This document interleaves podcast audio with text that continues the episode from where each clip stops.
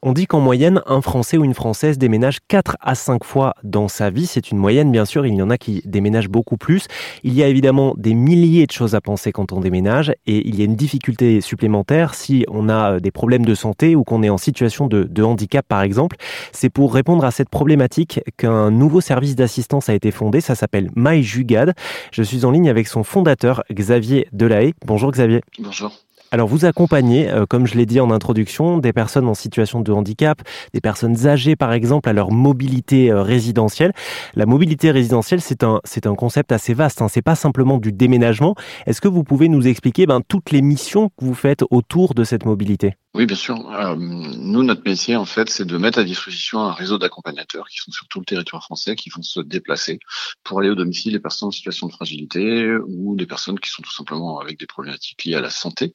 Euh, on va intervenir en amont, donc on va organiser avec un service de coordination qui est basé en Bretagne, qui va organiser donc le, projet de déménagement de la personne avec la mise en carton, le tri, le débarras, tout ce qui est lié aux démarches administratives, c'est-à-dire l'ouverture et la fermeture des compteurs, trouver la solution de déménagement aussi, simplement parce qu'il y a des gens qui ont des ressources qui vont pouvoir se payer un déménageur professionnel, où là on va leur faire des propositions, et de l'autre côté on va trouver aussi des solutions dites collaboratives, où on a accès à des plateformes dédiées euh, qui vont permettre de trouver une solution euh, peu coûteuse pour la personne pour réaliser son déménagement en louant elle-même son véhicule et à côté de ça on lui met à disposition euh, des gros bras qui vont intervenir et qui vont pouvoir charger les affaires dans le camion pour aller dans le nouveau logement.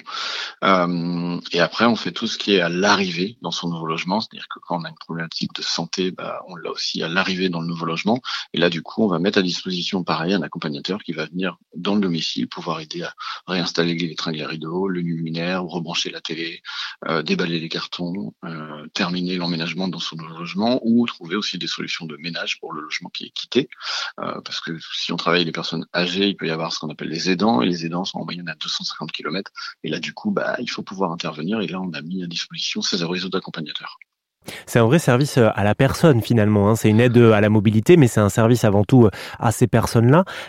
quand vous parlez d'accompagnateurs, c'est qui concrètement vos accompagnateurs? Vous les recrutez selon quel profil?